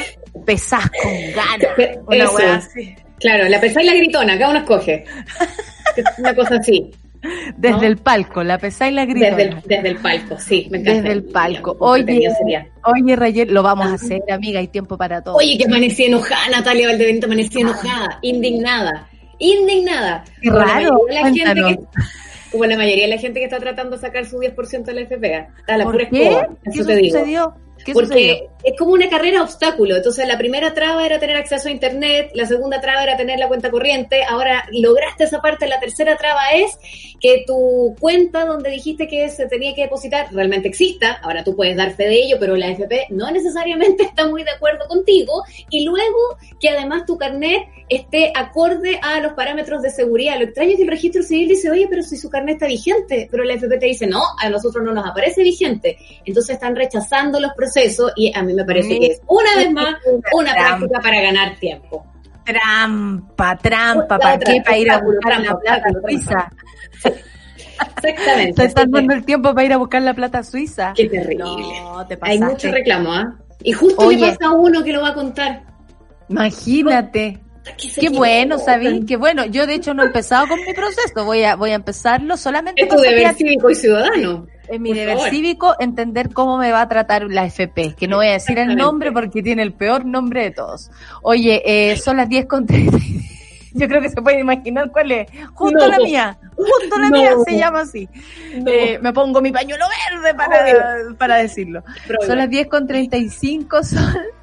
Va, Sol, le digo. Y Rayen, oye Rayen, lo que viene a continuación es bastante especial, porque invitamos al público a, a dejar de trabajar. Cáchate lo que voy a decir, a dejar de trabajar, Muy bien. porque vamos a ver algo a continuación que es muy importante. Por favor, cuéntanos por qué hacemos este link entre tú y yo, yo después vuelvo, terminamos, eh, ah, en fin. Vamos a contarle a la gente. Lo que pasa es que hace un tiempo en Sube la Radio se viene trabajando en entrar en áreas informativas. Parte de eso lo hacemos cada uno en los programas, pero una pata muy importante de eso es también un trabajo periodístico que se está realizando de manera audiovisual a través de reportajes. Hoy día vamos a estrenar el primero. Es un trabajo en conjunto con los alumnos del taller de periodismo avanzado de la Universidad Católica, un taller que además está guiado por Carola Fuentes, que es parte además de Sube la Radio, una periodista muy destacada en nuestro país. Y, La que encontró primera a Paul muestra- hay que decirlo. La que encontró a. Paul Sheffer. O sea, Obvio. si alguien no sabe quién es, Sí. ella Sí, es. exactamente. Entonces, en este taller de periodismo se ha trabajado en distintos reportajes. El primero de ellos, y que vamos a tener nosotros en este vínculo la posibilidad de mostrárselos, habla acerca de la salud mental, pero no en cualquier persona de nuestro país. La salud mental en una institución que además está bastante relacionada con parte del tema del que tú venías hablando, con lo que pasa con carabineros. Y de qué manera la institución policial en quien uno debe confiar para resguardarnos y cautelarnos, a veces tiene actitudes que nos han puesto en tela de juicio en materia de derechos humanos, con vulneraciones, pero bastante eh, a la vista, digamos, que han hecho que haya críticas en distintos informes al respecto, por cierto, un componente relevante discriminatorio en el tema mapuche. Incluso Pero internacional. Incluso, exactamente, incluso internacional. La pregunta es, ¿hay una vinculación entre estos hechos u otros que vamos a conocer como casos puntuales y algunos problemas de salud mental que se pueden estar enfrentando? ¿De qué manera la institución los enfrenta? Este es el primer reportaje que vamos a ver. Es un grupo de periodistas. Nosotros vamos a conversar con Pablo Salvatierra, quien es uno de los tres personas parte del grupo que realizó este reportaje a continuación. Pero primero quiero invitarlos a que veamos de qué se trata esta investigación periodística del taller de la Católica junto a Sube la Radio. Atención. Ahí está.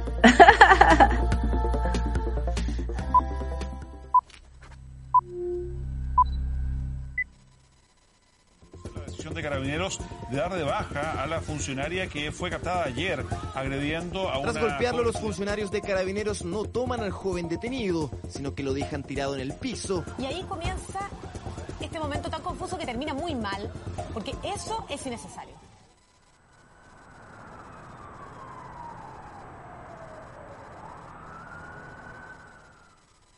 Durante una de las jornadas de protesta del estallido social, el subteniente de carabineros Mauricio Jofre, de 26 años, recibió un proyectil en su cabeza y tuvo que estar hospitalizado. En febrero de este año, Mauricio se suicidó en su casa ubicada en la comuna de Ñuñoa. Yo con el Mauricio nos conocimos cuando teníamos 4 o 5 años por ahí, porque los dos somos hijos de oficial de carabinero y vivíamos en el edificio fiscal. Era un edificio que solo había en carabinero y su familia. Crecimos juntos hasta que ellos entré a la universidad, él entró a la escuela, entonces fuimos bien partners, los primeros carretes juntos. Crecimos juntos. Chilín, pasta, guataca, hermosura. Eh, ¿Eres el mejor amigo del mundo? Oh. Aquí están tus mejores amigos y... como que siempre con nuestras amigas también encontramos como que Mauricio tenía vocación como de superhéroe. Siempre le gustaba ayudar al más débil o eh, andaba preocupado del otro. Yo creo que él quiso entrar por vo- totalmente vocación y también porque lo vio en su familia que es una buena carrera, pero también tiene mucho sacrificio. El caso de Mauricio levantó las alertas con respecto a la salud mental de los carabineros, sobre todo de quienes participaron en la contención de las protestas del estallido social.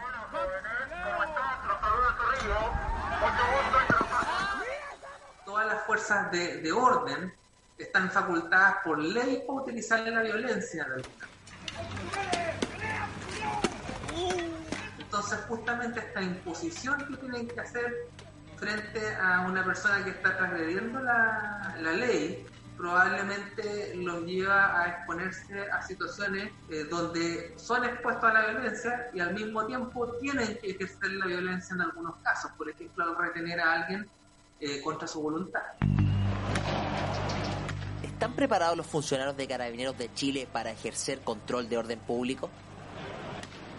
Para ingresar a Carabineros se deben aprobar dos exámenes psicológicos que son aplicados a todos los postulantes de la institución. Los médicos o lo, de la Comisión Médica de Carabineros o la- las jefaturas en las unidades o prefecturas esperarían tener un test que pudiera dejar fuera de ingreso a cualquier postulante que pudiera venir con patología psiquiátrica, o sea, psicópatas. Pero por la edad de los chiquillos y chiquillas que postulan, no es posible eh, filtrarlos 100%. Transfórmate en el líder que Chile necesita. Únete a la escuela de oficiales. El general Luis Valdés es el director del Centro de Doctrina de Carabineros de Chile, donde se revisan los contenidos en materia de ética y derechos humanos que van a aprender los funcionarios. un joven de 18 años que sale de, de- de cuarto medio y se mete al tiro a la escuela de carabineros, que es interna, como que se desconecta a la sociedad a la cual tiene que servir. En sus primeros tres años, Mauricio estudió en Santiago, hizo los cursos de paracaidismo y finalmente fue destinado a la 32 Comisaría de Tránsito de Santiago. Su formación en control de orden público se limitaba a lo que le enseñaron en la Escuela de Oficiales de Carabineros.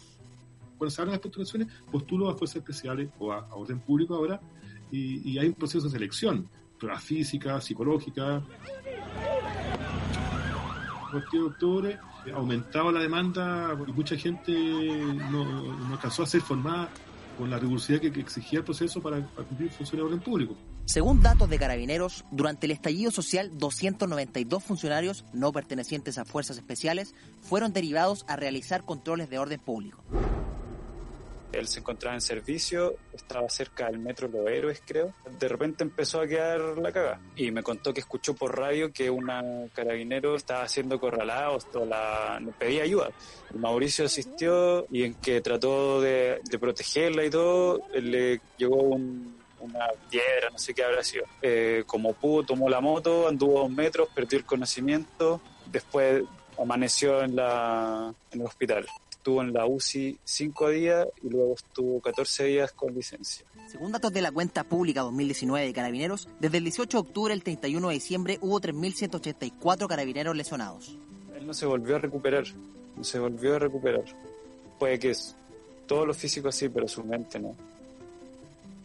Creo que cuando estuvo con licencia también lo, lo llamaban para que volviera antes.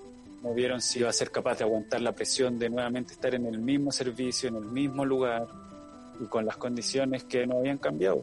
Y le exigían, le exigían, le exigían. En esos días, Mauricio no era el único funcionario sometido a una mayor carga laboral. Claudio Gutiérrez, funcionario actualmente en retiro, también se enfrentó a las consecuencias que conllevaron los procedimientos durante el estallido social.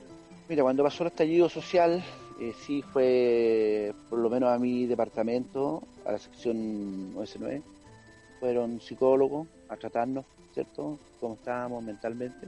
Bueno, en Carabineros generalmente se cuestiona mucho el tema de, de la licencia médica por estrés laboral.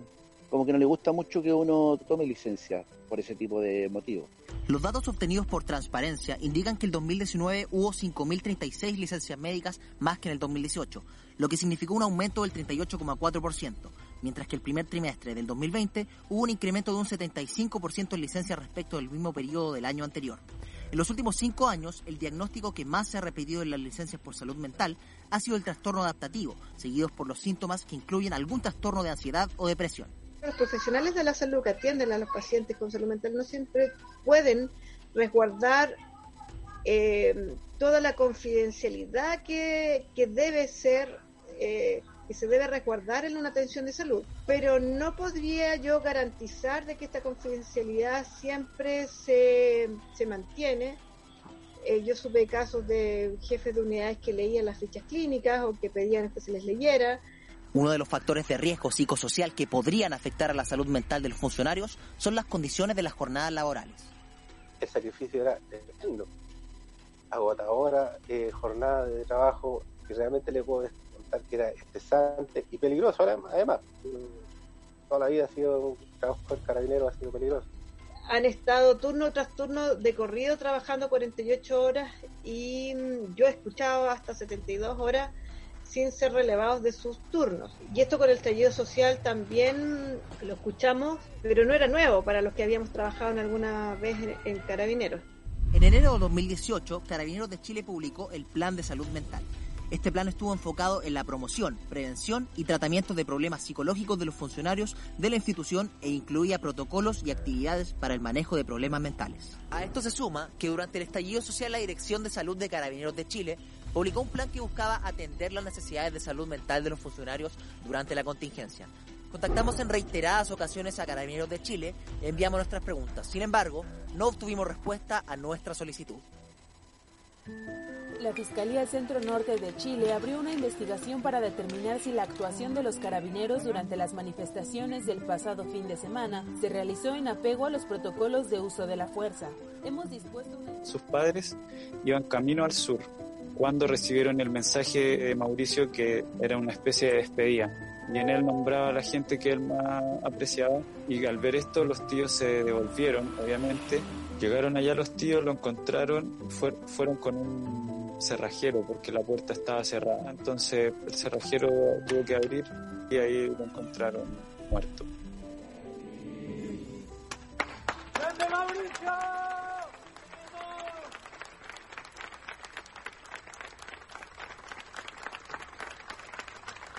El suicidio fue la segunda causa de muerte en funcionarios de Carabineros de Chile durante el año 2016. A esto se suma que desde el 2018 han habido 13 suicidios, de los cuales 7 han sido cabos y 3 han sido carabineros. Además, en los últimos 20 meses se han registrado 97 casos por intentos de suicidios dentro de Carabineros de Chile.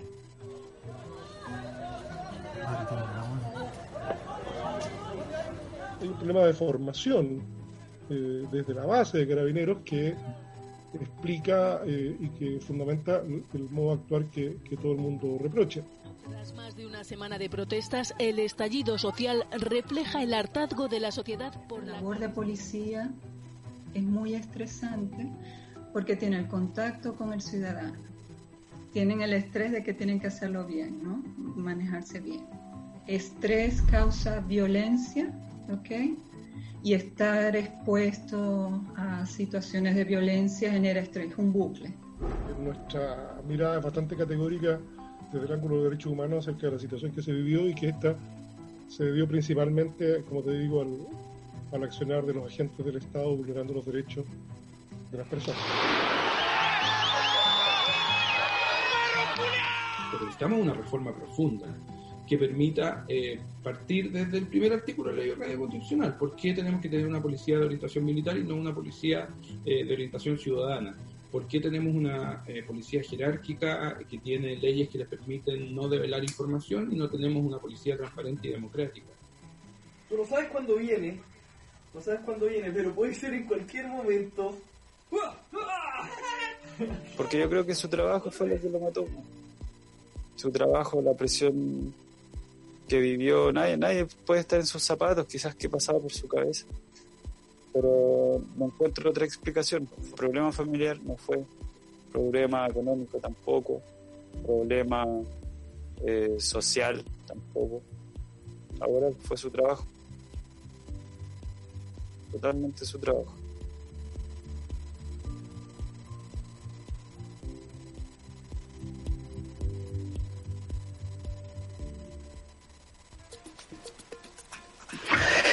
Estamos de vuelta después de ver este estreno de lo que serán varios documentalcillos, ¿no? Mini documentales a propósito de temas tan importantes como este. Tenemos grandes invitados. Yo te dejo. Yo solamente hago el, el pase aquí a Super Ciudadanos, Alberto Larraín, Carlos Falcón, Pablo Salvatierra. Mujeres no veo, a ver, no, no hay. Pero eh, ya habrá. La no, cuota. porque tengo que, porque tengo que decirlo, que ustedes saben que soy pesada profesional. Oye, eh, les agradezco, sobre todo agradezco este trabajo porque cuando se habla de refundar algo, de armarlo de nuevo, como lo hemos pensado a propósito de carabineros, se tiene que hablar también de la salud mental de estas personas. No podemos olvidar los derechos humanos de quienes cuidan los derechos humanos de otros. Eh, y desde ese lugar, así como los presos tienen sus derechos humanos y hay que respetarlo. Quienes también llevan las armas debieran conocer aún más en esa la precisión. Y por supuesto, la salud mental de todos, de todas y de todes, sea quien sea. 10 con 49, yo me retiro, dejo a Super Ciudadanos y mi querida Ballena Aray. Un beso, nos vemos mañana. Aquí vamos con el tema. Chao, chao. Eso fue Café con Nata. Gracias por ser parte de esta comunidad y hacer de Mordor un lugar más apacible. Natalia Valdebenito te espera de lunes a viernes a partir de las 9 de la mañana en el matinal más pitiado de Chile. Solo en Sube la Radio y en otra sintonía.